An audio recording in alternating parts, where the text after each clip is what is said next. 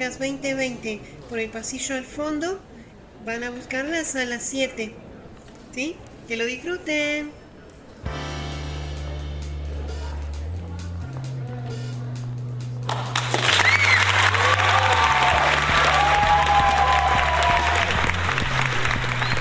Buenos días, buenas tardes, buenas noches y buenas madrugadas. Esto es una vez más el Club de la Sala 7.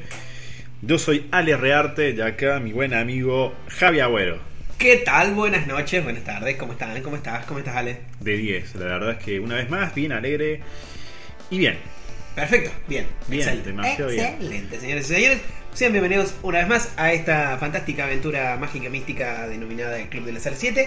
Iba a decir eh, otra cosa. Algo que amanece en el horizonte. Bien. eh, así que vamos a estar repasando otra vez una nueva película, un nuevo film, un nuevo, una nueva historia. Sí, sí, hoy tenemos un director. Y hoy tenemos- Básicamente, ¿no? O sea, si hablas de la peli, hablas del chabón.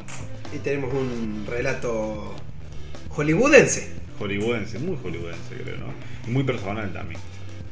Hablamos de Érase una vez en Hollywood. o Once Upon a Time in Hollywood. Exactamente, con. Bueno, de la peli de, de Quentin Tarantino, el gran. el gran Quentin. Tarantino.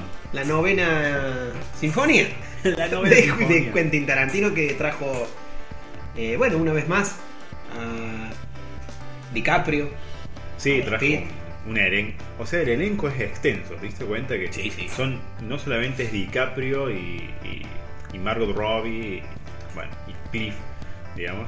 eh, sino la cantidad de extras también que son personajes o actores de, de talla, básicamente, como Al Pacino. Sí, que hay pequeños, pequeñas intervenciones, pero interesantes. Sí, sí, yo creo que está bueno eso, igual, es como muy atractivo. Es como estrellas que hacen de estrellas, Sí, es que básicamente sí. básicamente. Fue eso. como un par de amigos y decir, che, no quería ver un ratito. Claro, es otra cosa también, ¿no? Tarantino como que tiene una, una afinidad a tener actores para él, digamos. O sea, actores que... Una afinidad que se repite. Con, bueno, mucho pasa con Samuel Jackson, ¿no? Y él Sí, en sí. varias pelis anteriores. Bueno, en este caso, bueno, aparece con, con DiCaprio, una vez más. Si no me equivoco, la segunda, ¿no? Por el. Sí, creería que sí. Me parece que sí, la segunda. Sí, Sí, sí, la segunda. sí, sí. Django y. Django y, y y esta. Bueno. Brad Pitt también. Brad Pitt también, la segunda. Son los últimos dos, básicamente. Claro, el Sí, sin Gloria. Bueno, sí, nos falta la otra película entre medio, Los Ocho Más Odiados, pero. Claro. Bueno, a- a- también aparece un extra que es Michael Madsen, que está. que aparece en varias pelis de él. Aparece en Reservoir Dogs, la primera. Que no me acuerdo el personaje. Si no me, si no me equivoco, es Mr. Pink el que hace. El que le corta la oreja. Esa es la, la escena. Épica escena. Aparece también en Ocho Más Odiados. Aparece, bueno, acá aparece como. un personaje secundario de, esta serie que estaba haciendo el personaje de Rick Dalton, eh, de Leo DiCaprio. Y allí aparece también uno. Creo yo que uno de los personajes de. Sí, ni siquiera, ni siquiera es de reparto, es un personaje extra que tiene una participación. Me parece excelente. Esa pequeña niña que hace de. Ah, sí, sí, sí, sí. que actúa en La rompe. en la película. Creo que es- bueno, ya vamos a repasar y entrar un poco más en el detalle de fino de la cuestión, El fino detalle de la cuestión. pero creo que tiene una, una trascendencia en, en, en el arco del personaje de, de DiCaprio que, que lo hace ahí hacer un par de, Sí, lo un transforma. par o de sea, clics. claro, sí, como que lo define también realmente lo que está. O lo motiva también, se puede decir eso. Sí, sí, es como que es, un- es el empuje que le hacía falta a- al personaje para, para darse cuenta en, en, en dónde está parado. Sí, sí, sí. Y lo, y lo que viene. Y a dónde va. Eso es muy importante. En el personaje creo que DiCaprio eh, es un... El personaje de, perdón, de Rick Dalton. o Rick Dalton. Es un personaje que aparece casi en quiebra. No en quiebra, sino eh, artísticamente decayendo. Sí, sí, en el declive de. Bueno, es algo que, que hemos charlado también anteriormente, ya que, que se viene tratando eh, eh, último, por lo menos en, los, en, los- en varias películas que están hoy en, bueno, en la cartelera, en las nominaciones de, de los Oscars, que básicamente recordemos que esto es un poco eso, también es repasar las nominaciones porque se vienen, se vienen los premios Oscar. A una que semana, básicamente. Ya estamos ahí repasando varios. Eh, solo nos queda ver, por lo menos personalmente, me queda ver 1917. Ah, sí, sí, sí. Que bueno, ya estamos en febrero, así que habrá que ir al cine. Ya está en el Porque cine. como está en cartelera, aprovechemos y vamos al cine. Si no, bueno, puede que haya una. La, un yo se estrenó. No creo que haya un premier, pero sí una retransmisión del cine, totalmente legal, por supuesto, en Alberdi. Últimamente. Ah, bien. También el seguro también va a haber. Bien, eso es genial. Mortal, no sabía eso. Buen dato para, para todos los cinéfilos y para Claro. todos, todos los que aman el cine. Claro, por supuesto no se acuerden de, no, no se acuerden, no se olviden, No se acuérdense, olviden. no se olviden de seguirnos en las redes sociales, ahí en el Facebook, Instagram, en YouTube, en Anchor, Spotify, en todos lados. Ah, Evox, no olvidemos de Evox. Evox, iVox, O si- Sí, Daiga, Daiga. y por sí. supuesto en el Club de la Sala 7, en Facebook y en Instagram, que es donde hay muchísima actividad y pueden enterarse de los estrenos, eh, ver las notas que se van a hacer y todo lo que se viene, porque se vienen un montón de cositas interesantitas.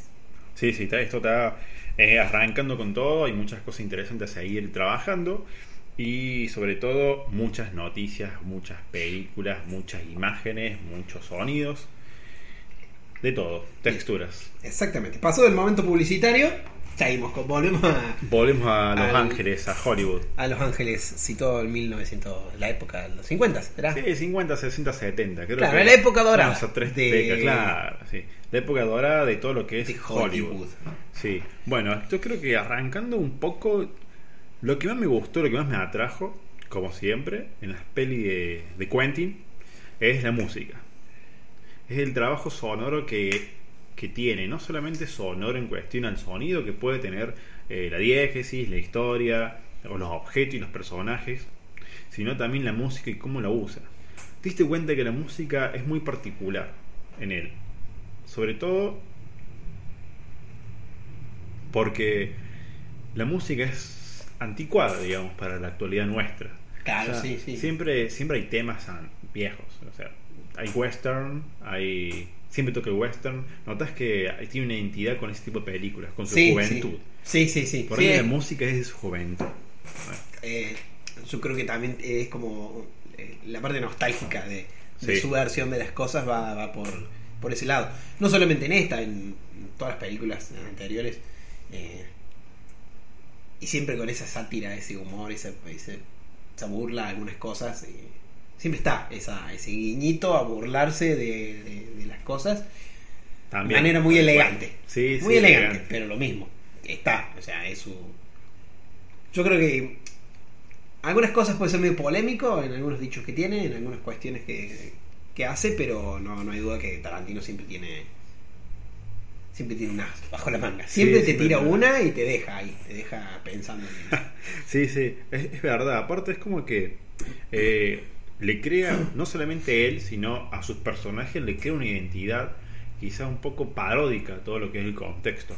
Como por ejemplo el personaje de, de- creo que era General Landa. Es muy particular ese personaje en Bastardos sin Glorias. Ah, sí. Sí, sí, Sí, sí, bueno, acá sucede también mucho. Si bien no tiene tanta participación en, en esta peli, de, de- en la última, eh, Roman Polanski.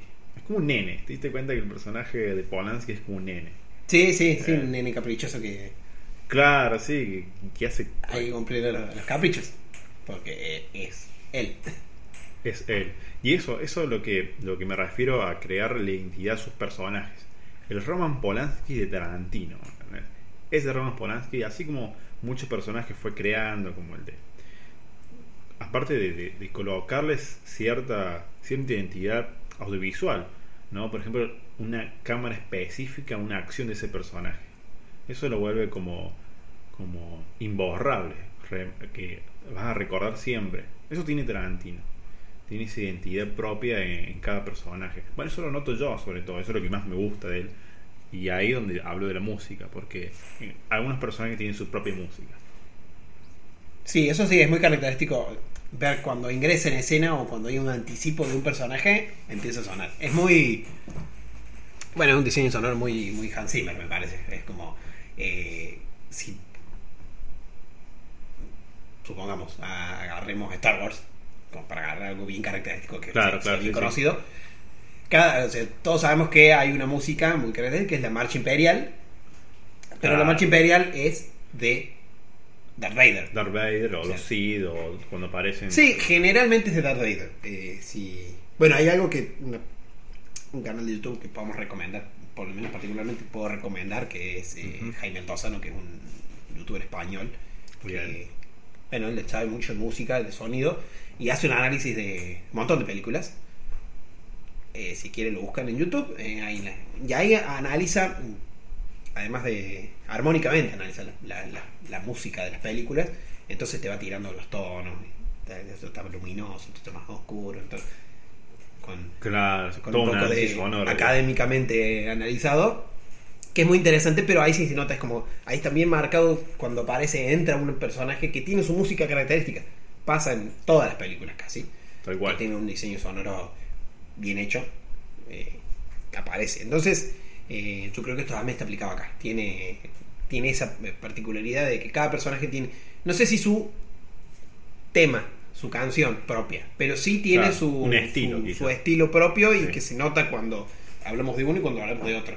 Más que todo en, en las corrientes, yo creo que hay como tres líneas distintas que se juntan. Sí, se se juntan, pero...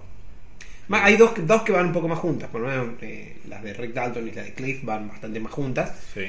Y por otro lado va la de, de Sharon Tate, que es la- el personaje que ah, interpreta a Margot Robbie, que va por otro lado, que particularmente a mí, cuando terminé de ver la película, eh, la sentí como que podría haber tenido un poquito más de participación. Margot Robbie. Sí, sí, yo también sentí lo mismo. Me esperaba un poco más de sí, como que estaba como. Yo creo que fue mucho más marketing de cartelera que otra cosa, porque como su personaje parecía a primera instancia mucho más importante. En la, o sea, no digo que no sea importante, pero sí con más participación en pantalla. Claro, sí, sí, sí. Si bien tuvo, o sea, vos ves y vos ves la, la personaje y si bien es Sharon Tate es como que sí, quizá tendría que haber tenido un poco más de trabajo. O sea, se disfruta, si bien se disfruta de que sea Sharon Tate, es como que intenta mostrarte todo el tiempo que es Sharon Tate. ¿Sí? Claro, como si no, no estuviera claro que es Tate. Como, sé que, sí, como que. Claro. Esa parte es como. como eh, por si no sabes quién es. O sea, ya, ya sé quién es. No, no me trates de tan, tan inútil. No soy tan estúpido como espectador. Claro, por ahí te tira información así que quizás no encontró en Google, por ejemplo. Cuando ella va de, cuando va a la fiesta con, con Roman Polanski, se encuentra con tres amigos, y hay, un- hay una, una escena que cuando está bailando, está Roman Polanski bailando en una parte, está su amigo, que es el bajito, Sí. está enamorado de ella también. Hay una parte que, que, que, un, que Steve McQueen, ex, parece. Claro, es su ex. Sí. Claro, eso es, es muy. Ahí va otra vez más. Cómo, eh, cómo contar un personaje de Tarantino, cómo hacerlo quizá in- eh, inolvidable, ¿no? Eh, cómo contar paródicamente, satíricamente un personaje. Cuenta justamente Steve McQueen, junto, está contando una anécdota a una, a una actriz, no sé quién era, eh, quiénes son. Así que- justamente Jay, creo que se llama Jay, no, me acuerdo el personaje que está enamorado de, del personaje de, de, ah, de este de esta Sharon Tate. Eh, cuenta que está, estuvo enamorado de él y que justamente cuando, se, cuando conoció a Roman Polanski se fue con Roman Polanski, pero él quiso estar ahí presente, entonces volvió con ella como amigo, pero está enamorado de ella. Claro, claro. Y esa anécdota, así contar, es como un magazine que, que mete Tarantino dentro de. Claro, de- como de- metiendo el, el guiñito a- al, al mundo paparazzi de contando la, Claro, sí. la página amarilla de la cuestión. Exactamente, así. Encima es como que realmente te plantea un, una, una- un- ese, ese mismo eh, año, época dorada también, ¿no?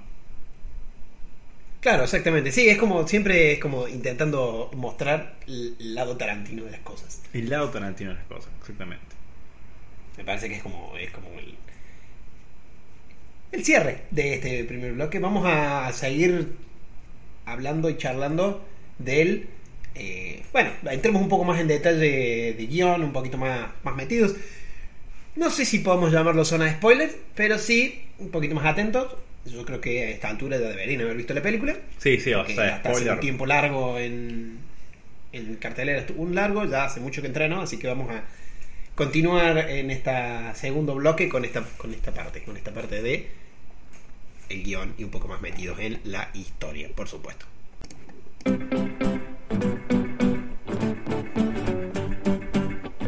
Estás escuchando el Club de la Sala 7. Bueno, llegando, llegando, llegando a la raíz de todo, llegando a, un poco a la historia de, esta película, de maravilla. Me parece un. Lo, lo que me parece, me parece una maravilla, justamente eso, una maravilla propia de, de Tarantino. Tuvo cinco años escribiendo esto. Pero primero él quería hacer una novela, una novela, novela eh, literaria, Claro. pero dijo, no, esto lo voy a hacer una película. Tuvo cinco años para escribir una historia de cómo él quiso que hubiera sido esa época dorada, esa, ese ataque de la familia Manson y esa muerte de Sharon Tate. Claro. Sí, vamos a, a hacer un revisionismo histórico rápido. Eh, corre en los años finales de los 50, 60. Sí, en los 60, creo que Eh, 67 por ahí. Ah, bueno, finales de los 60. Final de los 60. Bueno, no importa. Ahí, en, en finales de la época de Hollywood, eh, Roman Bueno. Polanski es un director que apareció y tuvo un éxito interesante. Sí, tuvo muchas películas. mm, Y bueno, verdad. casado con esta mujer Sharon Tate, embarazada ya de 7, 8 meses, no me acuerdo bien. Una secta, podemos decirle, un grupo un clan, radical. un clan, una familia, era un... Sí, empieza a generar. eh, Sí, era es como extraño porque es como tienen su, su ataque contra gente rica o gente con, con fama, con dinero en realidad.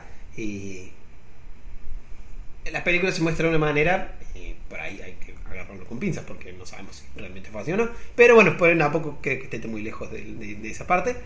Claro, Eh, sí, sí. Aparte, el líder de esta, de esta banda, de este clan, aparece muy poco.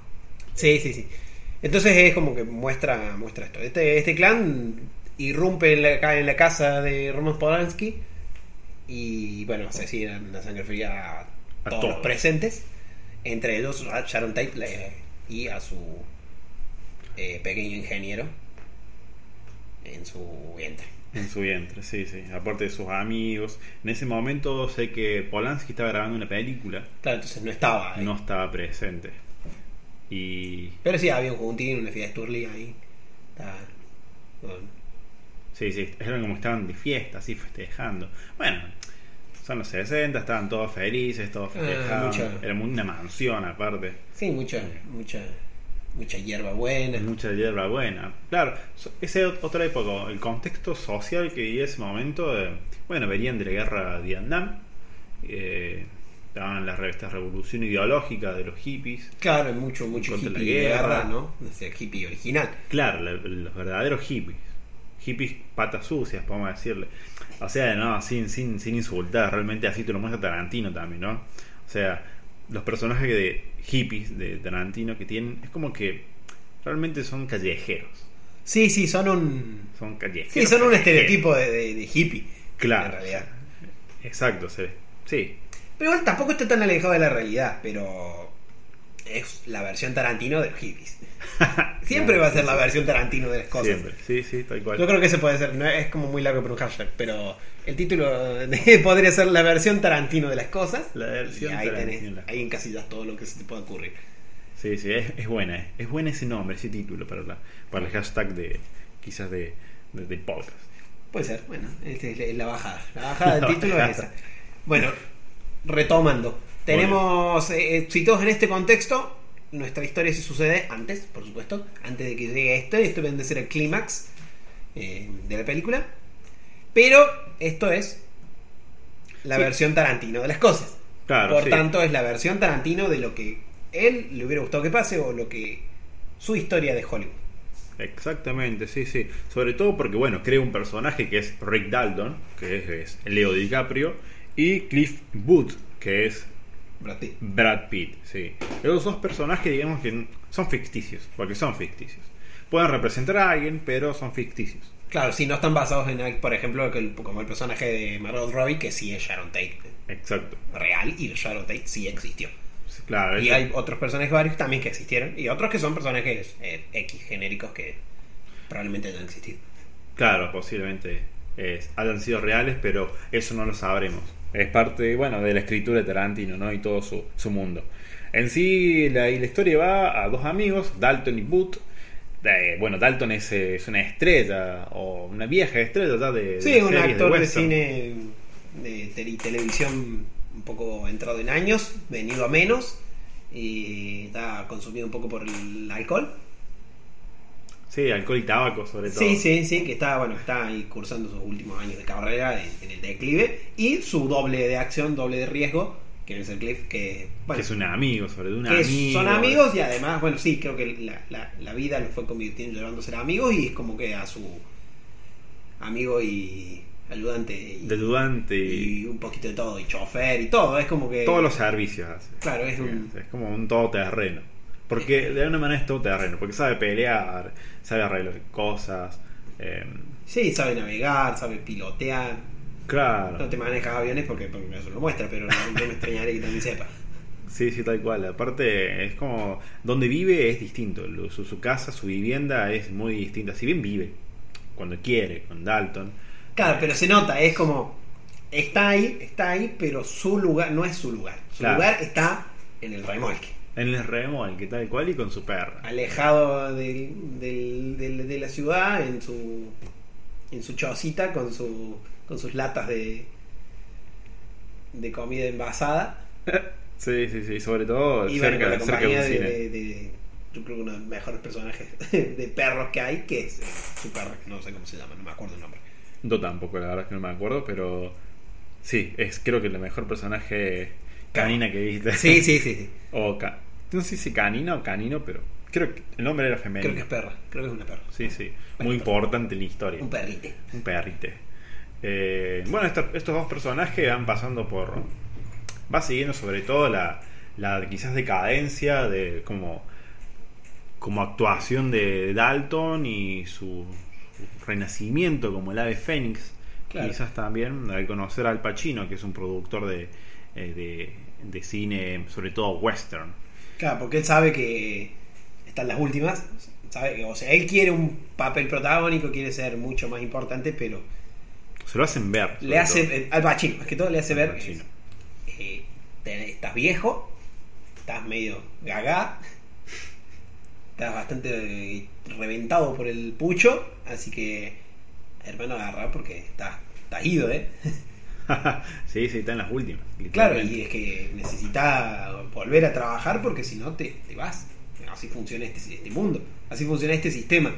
Y eso también lo muestra, es como, como el- la exigencia que tiene el, el mundo Hollywood y el mundo eh, del cine, que te hace, bueno, estar constantemente metido y necesitando estar metido para que, bueno, para eso, para que no te pisen. Es como muestra esa competitividad extrema que Sí, sí, sobre todo cine. productores y los actores. Creo que, la, bueno, actualmente es, es similar, pero un poco más alejado eso. Ya son productoras mismas que, que manejan actores. O sea, ya son los actores pertenecen a productores.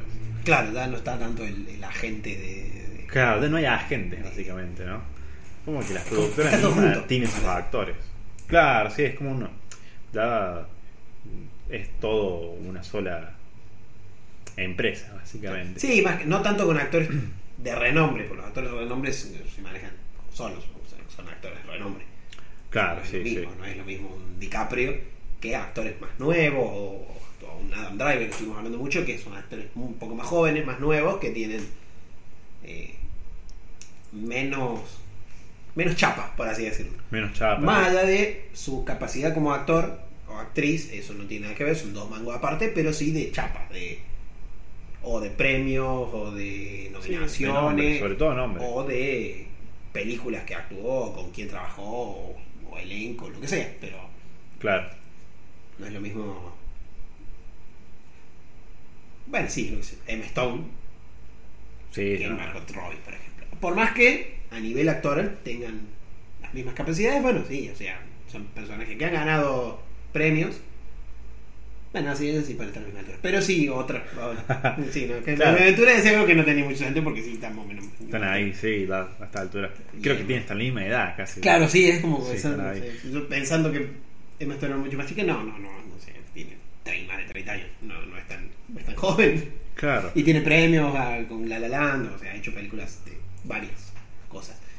Y justamente todo eso que estás contando cuenta todo un poco eh, Tarantino en su película. Todo ese, todos esos pensamientos quizá de los, actores, como todas esas movidas que tienen, cómo tienen que, ir, sí o sí, a un, a- quizás a, una, a un level actoral, a un level de imagen, eh, publicidad sobre todo. Eh, bueno, más allá de eso, más allá de las aventuras de Rick Dalton, cuenta las aventuras de los dos personajes juntos, yendo el hilo de Rick Dalton.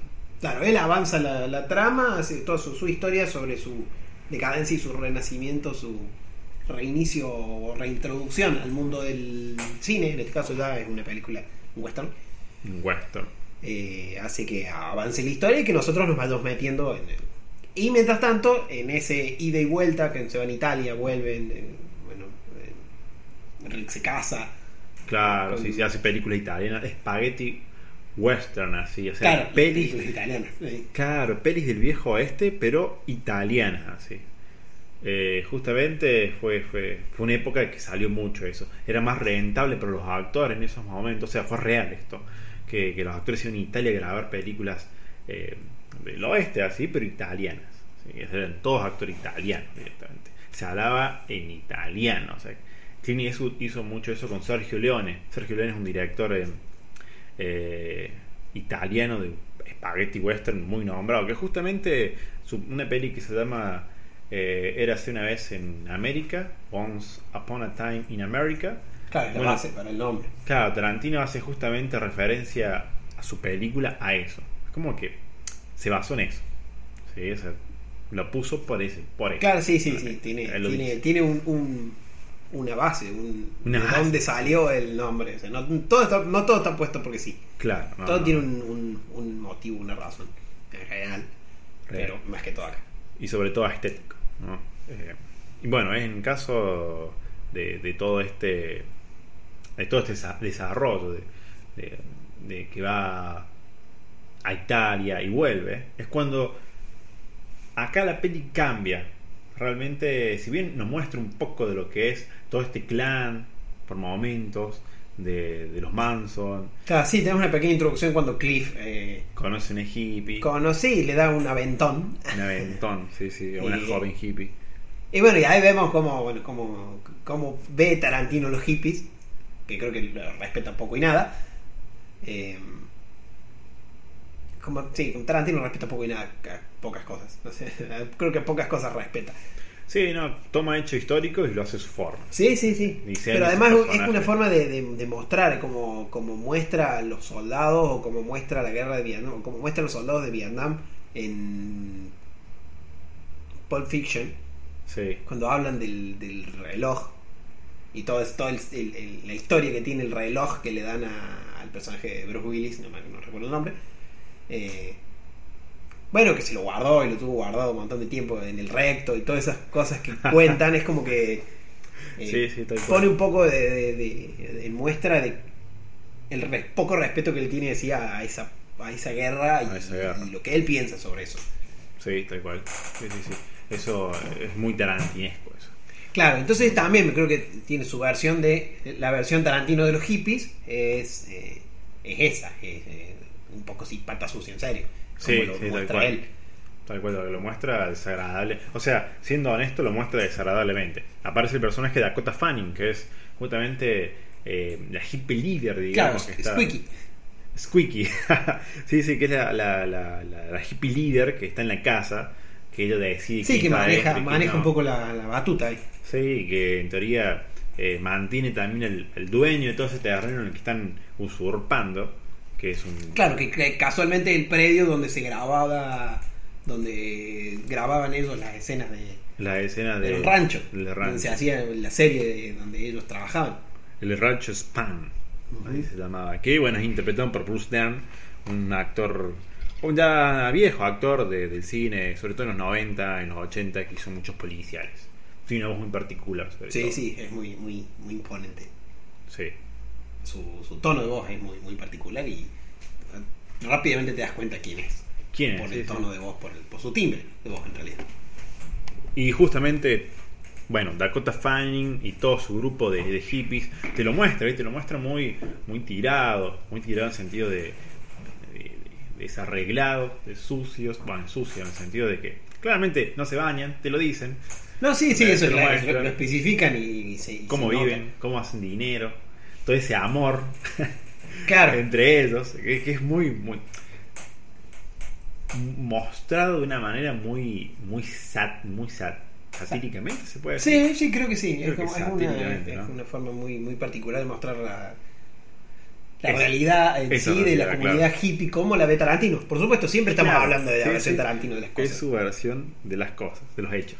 Es como él, él te muestra y cómo, cómo se gana la vida, cómo, cómo, cómo hacen dinero eh, para financiar, básicamente. Entonces es como, viven en, lo muestra como una comunidad que se protege, se cuida entre ella, a su manera. A su manera, ya es cuando mete cositas de humor, gotitas de humor. No, sí, sí, bueno, Tarantino siempre tiene ahí lo- el goteo humorístico, satírico, Sí, sí, interesante. Sí, sí, siempre. A lo Quentin. Claro, y acá en este momento entra Cliff. Cliff ingresa a- por darle este aventón a- al personaje este de Pussycat. Pussycat. y que no me acuerdo, no, Margaret Quinn, así se llama la actriz. Sí, sí. a- Sí, no, es una actriz que joven, aparece. es Sí, joven. joven. Aparece en un par de series, pero random. Y bueno, aparece, eh, ingresa, entonces, bueno, medio que la cuestionan también por haber llevado a este personaje, que sí, es bastante más conservador, bastante más conservador en muchas cosas, y bueno, ahí es como empiezan a, integrarse y también a los bollos con Con Cliff. Cliff, claro, Cliff también a- al, al- Ah, a sí, puño limpio con uno de los Uno de los hippies por pincharle la goma. así, Claro que sí, un poco se le estaba, se le estaba burlando. y Bueno, Sí, una actitud, digamos, una actitud innecesaria quizás. Bueno, pero ahí va, esos son los puntos de vista a través de Quentin, ¿no? O sea, eh, los- como estos hippies que de alguna manera son, ¿cómo se puede decir? Eh, eh, anti, no antisociales, pero en contra de todo ese Sí, sistema. antisistema. Y, y al, al mismo tiempo son salvajes quizás. Porque necesariamente le hacen eso. O sea, si analizas bien la acción es como que, ¿por qué hizo eso? sí, fue- es, es, un- Eh, es algo innecesario. Algo innecesario claro. de. Malvado quizás. Sí. Eso.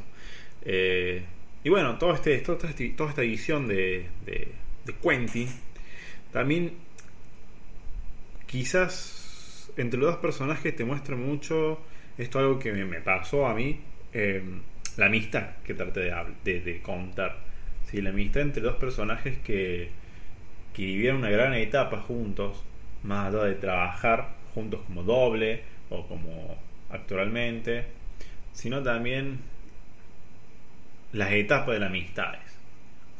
Yo sentí eso que intentaba mostrarme Tarantino, lo sentí sobre todo cuando cuando decide, cuando él se casa, cuando Cliff, cuando Cliff, no, cuando Rick Dalton se casa y tiene que volver a América, le cuenta a Cliff que se tienen que separar, que tendría que ya él vivir solo con su esposa y él debería volver a su casa, como nada, cortar una, no cortar, sino, Pero un poco sí. pero un poco Claro, sí. es como- Me está sofocando. me está, me está sofocando hasta acá. Claro, eh, como, como, como diría la versión de, de, de esa de los Simpsons. de- ya lo he escuchado todo, ya lo he oído todo. Ah, te quiero como amigos. Claro, No quiero matarte, pero si me obligas. claro, es eso, es como eh, mostrar eso, sobre todo porque las consecuencias, las consecuencias que, que hay en la diégesis se dan, se dan de esa manera. Se despiden, sucede este, bueno, acá también vamos un toque con lo que va sucediendo en el clímax de la película, que es el ataque de, de la familia Manson. Claro, lo que estuvimos charlando al principio, esto, eh, como dijimos, que era el clímax. eh, Pero sí. es un clímax O sea, es un clímax. posta, ¿eh? Sea, clímax viene bien, bien dicho, la palabra le queda muy bien. Es el clímax de la película y después Claro. solamente baja, se acomoda y ya estamos. Eso es todo. O sea, es el clímax. Y no hay mucho tiempo de- desde el fin del clímax hasta que se fin de la película. Es, es, es mínimo, es, es- Sí, sí, yo Eso es muy, muy, que- muy que- particular, es muy clásico de, de Tarantino. de Tarantino O sea, hacer como el lo- clímax y rematártelo ahí nomás, listo, pim pum pam, ahí está, listo, Sí. a la casa.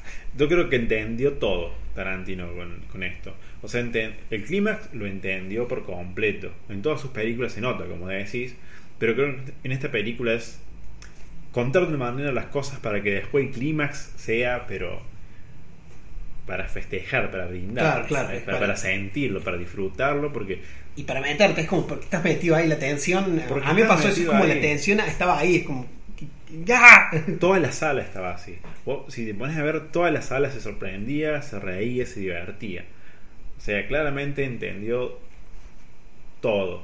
Tarantino, bueno, si vamos a la filosofía de Tarantino y que de alguna manera es el director que académicamente no estudió para ser director como muchos, o técnicos, digamos técnicos, quizás licenciado, no lo sé. Es como el director ahí que, Sí, el que director de la salió calle. haciendo, claro, que salió... Se crió en la calle, básicamente. Se crió viendo, se crió viendo y probando. Viendo y haciendo. Viendo y haciendo, tal cual. Eh, toda una, un- una imagen para muchos, quizás, seguramente estudiantes del cine, eh, lo, lo he notado. Y nada, bueno, se nota mucho, porque de alguna manera, por algo lo es, ¿no? O sea, este clima que estamos hablando es, es simbólicamente lo que es Tarantino, o toda su carrera.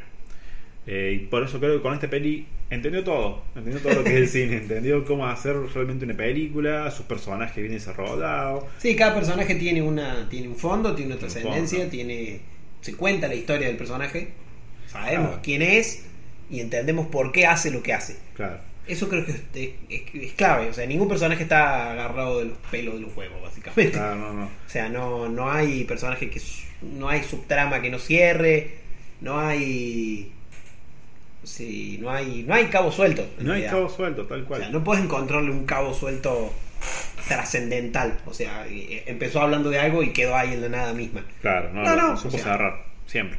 Te cuenta un- una- un- algo, una historia, va una trama, pum, cierra, cerramos. Otra Exactamente. subtrama, pum, cerramos esa tra- subtrama que está junto con esta y esto hizo esto, esto pasó por esto. Si esto no hubiera pasado, esto no hubiera pasado. Entonces como que hay relación causa-consecuencia. Exactamente. Y así es como también, de alguna manera, si no bien esto puede ser subjetivo, como siempre. ¿eh? Sí, obvio, es un análisis nuestro y más que nuestro. Claro. Así es como, de alguna manera, termina también la relación entre Cliff y, y, Da- y Rick, ¿no? Y Dalton, así. Eh, ellos se despiden, hacen sus su, su jodas, se despiden, Sí, se hacen su- embriagan, es más, ni siquiera conducen, llegan en taxi, porque están ebrios. Sí, sí, el auto queda redondo. Que, creo que queda en el bar, una cosa así. Sí, sí. En ese momento, ya, es más, cambia el relato, porque acá hay un narrador ya directamente contándote todo. Ya no Sí. es la peli contándote con hechos ni con acciones, sino ya el narrador mismo. Desde que vuelve, desde que vuelve a, a América. Eh, también te cuenta este, este, esta etapa de la amistad que va terminando. Termina fuerte, termina con una amistad que siempre fue así. Valorándose entre los dos, ¿entendés? Eh, Sí, es una. care- sí, terminan careciendo. O sea, claro. como literal. Es un crecimiento de. Una maduración de como personas más allá de como personajes. Sí, Una sí. maduración personal de los dos. De, bueno, Cliff entendiendo que. Eh, ya, ya es hora de. De retirarse, de dejar la vida de, de Rick eh, solo, bueno, de, de hacer su propio, su propio camino eh, más allá, Sí, un poquito más allá de la sombra de, de Rick, que fue un poco siempre lo que hizo, o sea, siempre fue el doble de Rick. Sí, Entonces sí, es como dejar de ser el doble de alguien y empezar a ser una persona Es más, que quizás actúe y que haga cosas eh, para él mismo. para él mismo. Sí. Es más, quizás hasta quedaba cojo, porque después de ese cuchillazo que me merece en la cadera. es más, él dice, quizás quede cojo. dice. Como que posiblemente ta- también no puede hacerlo. Capaz que no puede hacer más también el doble de. Claro, ya no de- puede trabajar de doble, ya tiene que hacer otra cosa, Sí, básicamente. sí. Eh. Y casualmente en ese momento, que de alguna manera es algo que se nombró antes, porque al principio cuando eh, Rick se entera que Roman Polanski viene a vivir al lado de su casa y que le interesa, le interesa que, que sea Polanski, se le interesaría, porque en ese momento están como queriendo renacer también como actor. Finalmente, eh, llega, llega a estar en, en contacto con, bueno, con Sharon Tate. este Claro, sí, es que el- se preocupa por este accidente y lo llama y empieza a hacer una nueva amistad, porque termina siendo, o no, comienza. Sí, comienza una, una- nueva amistad, eh, más que todo porque eh, él sabía que era Roman Polanski quien vivía, que era su vecino nuevo, Claro, pero como que nunca había tenido interacción porque bueno, también muestra un poco de lo que es el- la vida en Beverly Hills, en toda en la, en la zona más cara de, de Los Ángeles, que es donde viven las estrellas, y, y muestra, es como una entrada privada, con su... que no tiene guardia, probablemente ahora sí lo tenga, pero que no es, o sea, si entra alguien, eh, no es que viva por ahí, no entra Claro. cualquiera. sí, sí. La Eh, calidad también del espacio, o sea, yo creo que Rick Dalton se da cuenta porque el auto estaba hecho pedazos.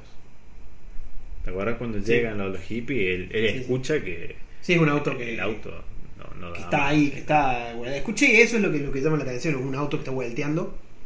Sí, que está volteando viejo encima. Sí, que se no- se vos- da cuenta que son ¿Cómo hippies. te das cuenta cuando, cuando, Cuando las es cosas- como es una- esa sensación que bueno lamentablemente últimamente pasa esa sensación de vos escuchas una moto y- Claro. y, te, se activa una alerta Sí. por lo menos pasa en, en este- en esta zona del meridiano sí, hablamos de los motos chorros.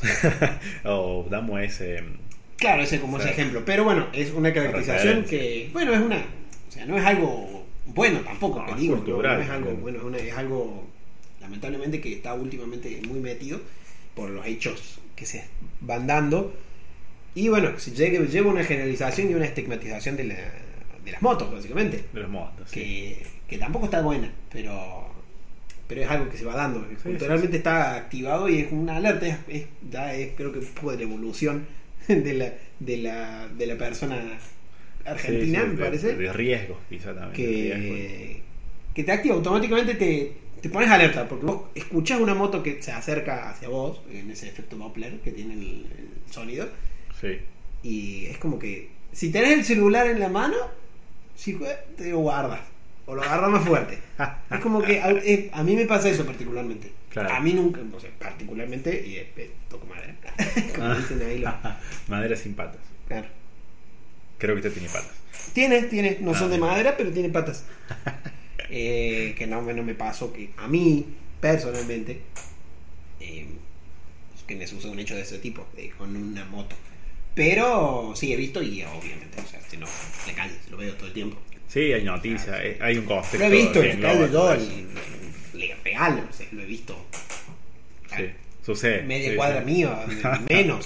Sí, sí, sí. Eh, Estamos culturalmente adaptados. Claro, pero está, es como que es una adaptación de obviamente no fuimos porque siempre nos vamos por las ramas. Sí, ¿Y sí, por qué sí. terminado esto? Nadie lo sabe, amigo oyente. Pero bueno, así es el cine. El cine como que representa cosas que uno lo siente, que, que quizás lo vivió similar, ¿no? Pero es, es eso el cine, ¿no? Es, como Es un poco eso, claro. referencias de esto. Eh, es que sí, es la adaptación de, de- de la vida De la vida. a la pantalla y es un poco eso. Yo creo que si logras, creo que es como la meta como realizador en realidad, Claro. eh, lograr la empatía. Que La tu empatía. personaje sea logre empatizar con alguien, creo que es, no sé, por lo menos creo que es la- lo más, no sé si importante, pero sí por lo menos es como lo que deja el mensaje. Para Sí, mí, o sea, yo creo que es parte del lenguaje mismo del cine. O sea, el mismo lenguaje de poder sentir lo que el personaje está sintiendo y tener referencia de que coincido quizás con ese sentimiento. Y de ahí poder narrar algo. Claro, sí, es contar algo. Mi versión de lo que creo que es eh, hoy, el, el- o el- por lo menos como yo lo analizo, como yo lo hago, como Sí, yo sí. haría algo, es contar algo. Eh, creo que ser comunicador es súper importante, eh, es lo más trascendental en cine esa parte. Es contar algo, contar lo que yo creo de algo, o lo que yo quiero que sea algo, situado, por supuesto, en mi contexto, en mi forma de ver las cosas, en mi ideología, en mi eh, cuestión. Sí, sí, sí. Tu Y, contexto Claro, mi contexto socioeconómico, sociopático. eh, psicológico y todo. Sí, sí. O sea, es yo poniendo, contando algo, diciéndote cómo creo cómo quiero que sean las cosas, y inventando cosas, creando personajes que, de mi versión de los personajes en realidad. Es como, creo que es un poco eso, es como el Sí, resumen de, de- exactamente. de esto, es como, creo que contar algo audiovisualmente es crear una versión propia de algo y contarlo. Es cómo funciona el mundo según yo.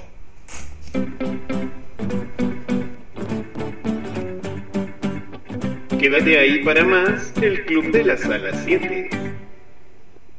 Y justamente ese, ese, ese, esa visión que tenés, de alguna manera también la tiene Tarantino. Es, es justamente eso lo que está contando. Su manera de las cosas, su visión y sus personajes. Claro. Sí, creo que es un poco de lo que todo, eh, todos aspiran, bueno, por lo menos creo que como que eh, todos deberían aspirar a eso, a querer contar algo de alguna manera, de, de forma personal, que es un poco lo que pasa, o sea, vos, o sea, quieras o no, contás las cosas a tu manera y desde tu forma de ver el mundo. Exactamente, sí, sí, creo que coincido con vos. Eh, demasiado en eso. Eh, bueno, el clímax. El clímax de la película es. Es muy fuerte, es lo que decíamos recién, es, es lo que entendió todo Tarantino, creo que lo que mejor tiene es su clímax. Sí, sí, sí. Y en, en cuestión de montaje también me parece muy, muy importante. Es como que Sí, te va llevando la la, tensión y, la te, y te lleva y te lleva y te lleva. Es como que te va tirando, es como que en cualquier momento se viene, se viene, se viene, se viene, se viene, se viene. sí, y cuando se viene, se viene. Tal cual, se viene con todo. Tal cual, justamente en cuestión de montaje es, es muy rico lo que dijiste porque eh, es cierto. Hay un- cuando arranca la, el, quizás el punto empezando a subir así la Claro, el punto de no retorno, creo que El punto no claro, el punto de no retorno es cuando, bueno, ya está Cliff, ya está en la casa, después de sacar a la perra, después de mostrar que los, los, los hippies llegan, se van, pone música, el Cliff pone música, empieza a darle comer a la perra, de ahí es cuando llegan, llegan ellos. Claro, vuelven los. eh, este clan. Este el clan. Dalton. No, Dalton no era. Eh, Tex, claro, Tex, que este, bueno, este es el nombre que, que tiene el personaje. el diablo. Pero sí, Tex, es Tex. Claro. Y encima en ese momento es muy particular porque el eh, Cliff en ese momento está, está, está muy drogado. Sí, está en un Porque- viaje de ácido. Claro, justo consigue, consigue ese, ese pucho de ácido que le da. Creo que se lo da a Pussycat. Sí, se lo vende por 50 centavos. Claro, que consigue ahí una, una, una monedita y, y bueno, lo deja guardado para una ocasión. Y bueno, en ese momento está como tranquilo, disfrutando. Aprovecha la, la situación mientras Rick está en el, en el patio también escuchando música, metido en, su, Sí. en la pileta. Mientras Francesca está durmiendo. Francesca está durmiendo. Francesca es la, bueno, la mujer de, de Rick. La Rick, la mujer italiana. Y, y bueno, ahí, ahí, ahí comienza todo. Ahí es el, el punto álgido de la situación. Exactamente. Ahí es cuando. Es todo muy distinto a cómo venía siendo la peli también, ¿no? O sea, viene contando una historia totalmente distinta, pero muy distinta. Claro, y, y creo que también en cuestión de violencia también es. O sea, Sí, es muy, muy controlado sí, anteriormente en cosas de violencia. Bueno, hay cositas, pero son mínimas. O sea, hay un par de escopetas que saltan, un par de bolos, Claro, un par de pendientes. viene todo muy civilizado. Sí, sí, muy, muy, muy tranquilo para lo que es Tarantino, ¿no? O sea, Para lo que estamos, es estamos hablando en, sí. en el mundo Tarantino, muy civilizado. Bueno, y claramente de algún lado tenía que romper, rompe en el momento indicado, acá, acá empieza el... Ya pasamos el molino que nos permite frenar el DeLorean antes de caer al- a la barranca Clayton. claro, claro. Entonces sí, sí, bueno, no nos queda otra más que volver al futuro. Volver al futuro. en este caso es, es terminar con todo. Es terminar con todo en cuestión de que está en pleno viaje psicoélico, vienen tres personas a matarlo. Sí, eh, bien violento con armas, violento. con, con, con un, con un peripoteo intenso y Sí, sí, creyendo que él es Rick. Creyendo que él es Rick. Como es cual. el doble, entonces por eso él, eh, o sea, Tex cree que él es, eh, él, es Rick hasta que se da cuenta que no es Rick, que es el otro, que es que el que estuvo en el rancho. Claro, sí, sí. Bueno, se lo aclara Cliff. Claro que le, vos sos Tex. Rex desde el principio. No, sí, sí, esa, esa escena es muy divertida, creo que es sí, lo más rico. Eh, aparte se vuelve muy violenta. Eh, Sí, sí, La, perra, la acción de la perra Eh, no vamos a entrar en detalles. Sí, no, la no, no perra es muy, muy, muy, muy interesante. Muy Claro, es como- y también es como muy que te- fuerte, sí. Sí, sí, sí, muy fuerte. Pero Muy es como que te dan ganas de tener un perro entrenado de esa manera. Es Sí, como sí, sí. tan obediente en ese sentido. Porque más allá de- de- del tipo de perro o de la, de, bueno, de la violencia que maneja el, el- el animal, Sí, Eh, no, no, nada es de un eso. perro, o sea, es una raza intensa la, la perraza, pero es como que reaccionar al de los gestos y, y también es como se nota es que está, está armado también el personaje del perro. Porque no, no está puesto así nomás como que si bien es un perro súper entrenado, claramente, no, porque sí, un sí. acto- un- ojo, es una actriz más en la perra. Sí, eh, perra, la verdad. Bueno, perra, no sé. Sí, no importa, el personaje recordamos. eh, le perro, Le perre. le perre, eh, el personaje canino. El personaje canino, listo. Eh, bueno, está- me parece que está muy entrenado. Es como que en sí, todo, todo animal que tiene un, un perro eh, que sea dueño de un perro, eh, notan mucho la, la- la presencia o la cuando hay estrés o no. Entonces, ante un, ese tipo, más que todos los perros de ataque, eh, sienten el sienten el, el estrés del, del dueño. Como que Sí, sí, el sí, dueño para ellos es su es su jefe de, de- su- el alfa. de el manada, claro. Entonces sí, responden ante eso. Ellos están, más que todos los perros de ese estilo, están preparados para atacar en caso de que el dueño lo indique. Se nota que está entrenado, o sea, el personaje se nota que está entrenado, el perro personaje, no el perro eh, actor. Eh, entonces me parece que eso también está como bien, bien, bien mostrado, como que se, se, se pone en posición cuando el Cliff eh, eh, entra, creo que ayuda también que esté medio drogado para que tampoco esté tan alerta. Claro. Entonces como que pequeños gestos hacen que el, el- el perro actúe y luego el es genial. Es genial, sí, sí, es, es genial eso. Eh, sí, sí, sí, sobre todo eso.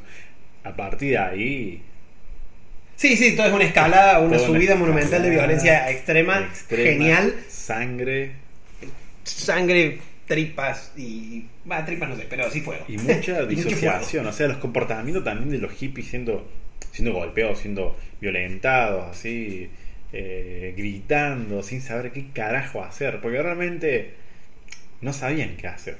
No, no, me parece que, o sea, a- al punto de que tampoco manejan las armas, es como que eh, se nota que era gente que no estaba acostumbrada a eso y entró porque, por sí, porque sí. O sea, Porque sí, en, sí. en una subidón de. También, bueno, los puestos como drogados también en ese sentido. Como que toman una gilada y se meten. Entonces, Claro. bueno, sí, es como. Me gusta un poco la violencia, te la muestro, pero me controlé un poco más. Esto no es Kill Bill. Esto no es Kill Bill, claro, sí, sí, sí, esto no es Coca Papi. O sea, es, otro- es algo más. Bueno, como digo, me parece, me parece también una peli y que académicamente puede servir mucho para, para poder tener en cuenta en cuestión académica. justamente. Sí, sí, sí, académicamente es muy sobre útil. todo en guion, en montaje, fotografía, en arte, Sonido. sonido, sí, sí, yo creo que, que sirve mucho para los futuros profesores eh, o maestros del cine. Eh, Quentin Tarantino, señores. Sí, sí, es, es como el, el profesor hecho en la calle. Sí, sí, contemporáneo, totalmente contemporáneo. Sí, Bueno, sí. tiene muchas generaciones ya, de los 90 son por lo menos tres décadas que, que de personas que, que abarcan. Así que bueno, Y yo con creo que... actores, con fetiches. Con, con todo, con, con todo pies un poco. sí, sí. claro, sí, bueno, es excesivo el uso del pie en la pantalla en esta película. Sí, sí, es, eh, creo que su, su punto máximo es eh, Sharon Tate con, en- viendo la película en el cine. Sí, sí, sí, tal cual. Después cuando está en, en el vehículo, sí, sí, Mm. todo el tiempo, todo durmiendo, sí, sí, todas las personas, no sé si todos. Personajes pero- femeninos, Sí, todos, casi todos los personajes femeninos tienen porque Pussycat también. Pussycat Sí, también. sí, son los personajes femeninos. Ujú, Sí, tal cual. Tienen algún temita hay que resolver con, un con el, con el especialista, con el, con el psicólogo. me No sé si resolver, ya no lo sé. Son muchas décadas con ese tema. Sí, capaz, bueno, capaz es su forma de resolverlo, así, Claro, como mostrarlo en, en pantalla y bueno, Tal cual. resuelve sí. su tema fetichista. Sí, sí, tal cual. Yo creo que, bueno, yo creo que esta película no hay más nada que hablar. Podemos tirar un par de, de cositas que... Sí, pero hay unos datos eh, curiosos. Exactamente, esos, esos datos que, que hemos visto. Mucho tiempo, se habló, un, un tiempo, ¿no? un par de años que se habló cuando salió la película eh, Los ocho más odiados, este tema del universo tarantino. De que todo puede estar conectado de una manera. Sí, es como, viste, cuando se crean las teorías de Pixar, que Claro, todas las películas tienen algo que ver y que Sí, hay sí. y que hay guiños entre películas, aparece la, la camioneta de Pixar Planet en en en, en- ¿cómo Sí, se no me acuerdo en qué película, pero sí lo vi. Iba. ¿Cómo se llama? Ah, Wally. en En. Wall-E aparece aparece el aparece la Jessie, la vaquera de Toy Story en Monster Inc. Monster y así un montón de cosas. Claro. Bueno, acá también pasa. Acá también pasa. Acá pasa justamente con dos temas muy, muy. Uno es un, un elemento clave que es el auto. El auto en el que. El primer auto que aparece. El que usa siempre Cliff. Que el auto en realidad es de Dalton. Claro, es de Rick el otro. Cada que lo conduce. Que es en. No sé qué tipo de auto es, pero es el del color amarillo. creo. Sí, es un Claro. auto de los de, 60. de los 60, donde Impala, sí. Ese auto aparece en Reservoir Dogs, en la primera película de Tarantino. Es el mismo, mismo, mismo auto, misma patente, mismo, mismo, mismo color, mismo modelo, todo. Probablemente sea el mismo auto de alguien. Exactamente, quizás sea el mismo. Si bien esto fue en 1992, puede ser el mismo. Eh, Sí, sí, no, un auto, y además es un auto de colección, son autos que han, que han guardados, no, no es un auto que anda en la calle. Porque Sí, sí, sí. no es un auto que tiene GNC. No, claro, claro. Eh, aparte, es posible, es posible que sea el mismo auto dentro de este universo de Tarantino, porque, porque sí, porque justamente en Reservoir Dogs el auto lo, lo maneja el personaje de Michael Manson, Madsen, que después de, de- de asaltar un lugar salen huyendo en ese auto. Eh, puede ser, es posible, una- un datito más. Y aparte ese dato, el aeropuerto. El aeropuerto cuando llega, cuando llega Sharon Stone, al principio. Sharon Eh, Sharon. Tate. Sí, sí, la otra actriz. la otra Sharon Tate. Eh, el lugar que sucede, la pared, sobre todo la pared, es la misma que ocurre en Jackie Brown. Jackie Brown la sucedió en 98, 94 creo, que empieza la película con un plano secuencia en la que eh, la actriz principal llega y el fondo es una pared cuadriculada con socaritos. Es la misma, es, es la misma, el mismo espacio, misma locación. Lo cual, bueno, casualidades o no, puede ser el mismo universo. Sí, Eso puede son, son- hasta son ser- datitos que... Puede ser casualidad, puede ser eh, que se haya dado porque, bueno, son lugares conocidos donde me gustó cómo quedó este plano, vamos al mismo lugar. Claro, sí, sí. Igual el plano no es el mismo, pero es... Sí, eh, la locación. es como el mundo Oh. de Tarantino. Tengo un amigo que es fácil conocer, eh, entrar. Claro, exacto. Y nada, yo creo que esos datitos es, son, son para los adictos de Tarantino. Claro, la- la gente más- eh, Más tarantinesca, sí, intensa. Sí, son, son, son ricos. Así que bueno. Igual yo creo que esta película hay mucho más para hablar, pero ya es para. Sí, detalle es mucho más fino, sí, mucho más fino, un análisis mucho más académico también, más fino, más Sí, sí, tal cual. des- un desglose, agarrar el guion, Lo bueno es que están los guiones para descargar, los Sí, guiones sí, originales para descargar de todas las películas de nominaciones, todas las nominadas, Ah, bien, no sabía. de las mejores películas. gran O sea, las- las- los guiones a mejor película están para descargarse los guiones originales. En la página de los Oscars lo, lo van a ver. Genial, genial, está bueno para leer a Claro, que- obviamente están originales, están en inglés, están en coreano, están en, lo- en el idioma original, Sí, sí, sí. eh, con los detalles de, de- de- producción, todo, son, el guion, guion original. Eso está, está bueno, es un datito que está bueno que si quien tenga ganas de estar un poco más en detalle, o ver un poco más, analizarlo, está, bueno, sí, y interesante. Está bueno notar la dif- A mí me gusta verlo y notar la diferencia que sucede en la dirección y en el guion. Un datito ahí si quieren también. Sí, sí, es otro análisis que se puede hacer porque también es, es interesante. Sí, sí, es rico en eso. Así que bueno, yo creo que esto fue un capítulo más de, de- de este, de este hermoso podcast del Club de la Sala 7. ¿Algún datito más que quieras contar? ¿Algo más? ¿Algún saludito? Eh, ah, bueno, un saludo para todos los que me conocen. Eh, Yo creo que eh, la recomendación importante es, bueno, vean la película si no la vieron porque es- es- está buena. Sí, sí, ténganle claro. un poquito de paciencia si no la entendieron a primera instancia. Por ahí hay gente que no la va a entender tanto como si supieras mucho más de. Si estás mucho más metido en el mundo cine, Hollywood o historia del cine, es más fácil entenderla. Pero de todos modos lo puedes hacer sin problema. Sí, sin ningún problema. Así que bueno, muchas gracias por escucharnos. eh, un saludo grande y nada, síganos. Ustedes ya saben cómo seguirnos, por dónde seguirnos y por qué seguirnos. Muchísimas gracias. Chao, chao.